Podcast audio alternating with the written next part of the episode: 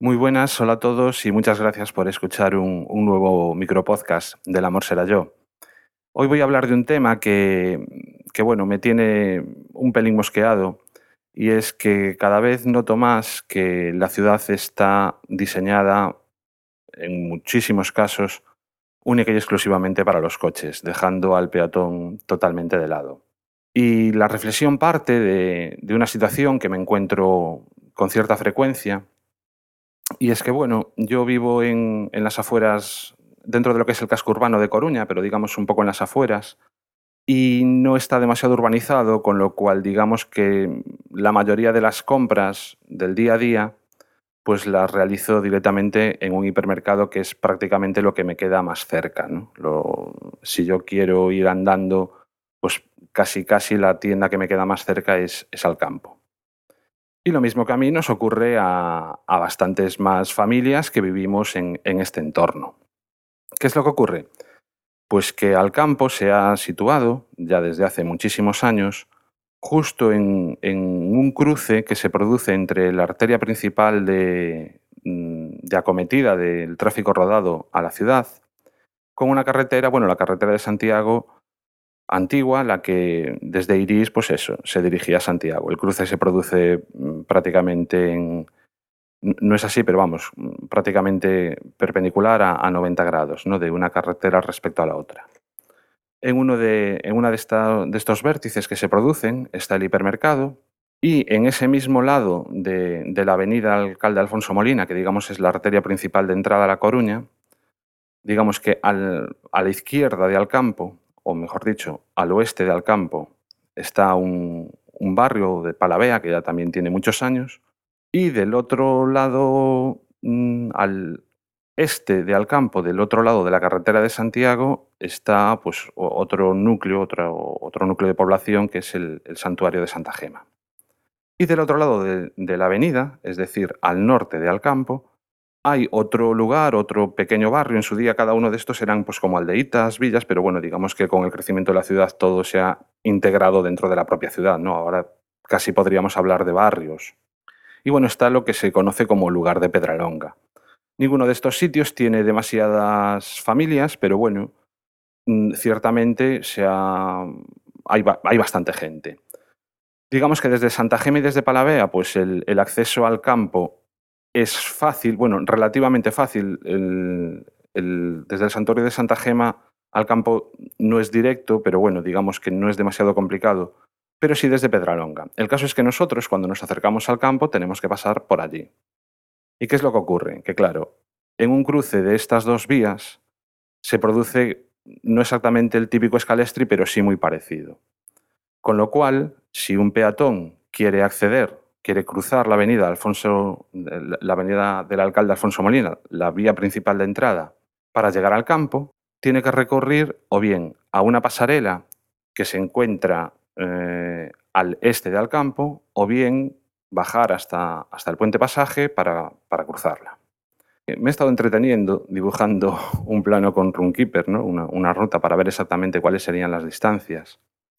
Y si nos ponemos a cruzar desde Pedralonga al campo, es decir, lo que sería el cruce de la avenida, de una forma más directa, y de hecho es la forma en la que, la gente utiliza, el recorrido son 340 metros. Desde, desde el, el, punto, digamos, donde común a cualquiera de los recorridos que voy a comentar hasta la puerta del campo, 340 metros.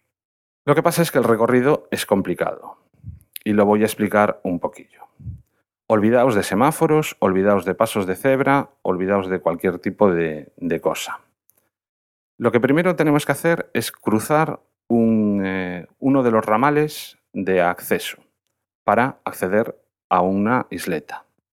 A partir de ahí tienes que cruzar otra vez otro ramal de los de incorporación, por supuesto también sin ningún tipo de acera, sin ningún tipo de semáforo, sin ningún tipo de nada digamos que cruzas el, puente que, va sobre la avenida Alcalde, Alcalde Alfonso Molina y te tienes que meter, una vez que cruzas, tienes que meterte otra vez a otra isleta, cruzar de nuevo otro de los ramales de, de acceso y por fin ya llegas a una acera que ya, digamos, ahí te conduce hasta el campo. El recorrido, ya digo, 340 metros. Las opciones. O bien me voy por la pasarela que está, que queda al este de Alcampo, y el recorrido es llano, realmente, o sea, bueno, hay algún desnivel, pero vamos, digamos que es asumible perfectamente. Pero ya nos vamos a un recorrido de 880 metros. Y la otra opción, que implica bajar hasta el puente pasaje para cruzarlo por allí, nos da un kilómetro 320 metros, es decir, un kilómetro más de lo que sería el recorrido directo. Bueno, siempre está la otra opción, la de los 880 metros. Pero a lo que voy, es algo tan ilógico el recorrido peatonal que existe que la gente lo, que hace, ya digo, es ir directamente a saltos de isleta en isleta y, jugando, y jugándosela directamente porque es que no es sencillo. En, un carril, cuando vas a cruzar una vez tienes que mirar a la izquierda porque te vienen por allí, después te vienen por la derecha, después te vienen por los dos lados. Un caos. Pero lo, lo que me indigna de la situación es que es una situación asumida porque eh, entenderéis que todos estos carriles de incorporación que se producen en este tipo de cruces tipo Scalestri llevan vallas de protección para los coches, pues para que en el caso de que alguien se salga, bueno, pues intentar en la medida de lo posible que quede dentro, del, dentro de la calzada. Bueno, pues eh, la situación es asumida, se ve que el, que ha diseñado esto o el uso que se le ha dado ha llevado a que el responsable de este tipo de infraestructuras corte esas vallas protectoras de tal forma que cada vez que el caminito que se ha ido formando en esas isletas peatonalmente, se interrumpan esas vallas para que la gente pueda pasar. Es decir, en vez de hacer una pasarela o ingeniárselas de alguna forma para que los peatones podamos acceder a ese centro, a ese hipermercado, de una forma lógica, con, pues ya digo, con algún tipo de paso de peatones, eh, en algún punto, mm, pasarela elevada, lo que sea. No, directamente se toma la solución fácil de interrumpo la valla para que al menos el que vaya por allí andando no tenga que encima saltar esas vallas protectoras que tanto odian los motoristas. Y digamos, bueno, pero es que eh, se trata del acceso a un centro comercial, la zona es complicada, no es muy fácil, tal vamos a ver, lo que tenemos que tener en cuenta es que allí vive gente. Y estamos hablando como de tres núcleos o tres lugares que en su día estaban perfectamente conectados o de una forma mm, sencilla, es decir, no eran las superavenidas que tenemos ahora de tantísimos carriles. Y existía una relación entre esa gente. Pero es que aparte, los, que peor lo tienen, la gente que vive en Pedralonga, o en mi caso yo no vivo en Pedralonga, pero bueno, vivo un poquito más allá, el recorrido es el mismo. Si quieren comprar pan, si quieren comprar leche, es que tienen que ir al campo porque no hay otra tienda. Y estamos hablando encima de, lugares, de sitios, donde, eh, sobre todo en Pedralonga, hay mucha gente mayor, mucho incluso anciano.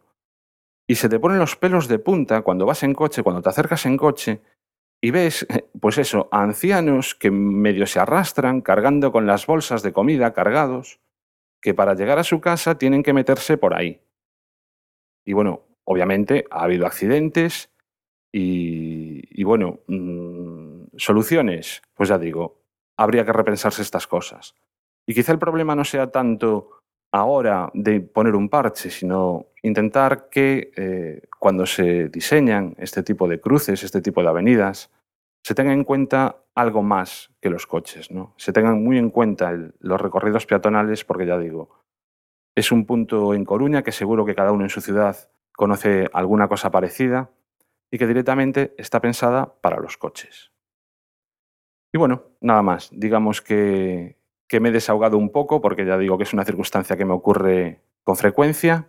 Espero que os haya resultado entretenido y, y, bueno, ya sabéis que si queréis encontrarme, si queréis contactar conmigo, bueno, por un lado podríais dejar perfectamente un comentario, lo agradecería mucho además, directamente aquí en, en Spreaker o si no a través de Twitter. Allí, allí tengo el usuario de arroba jordel.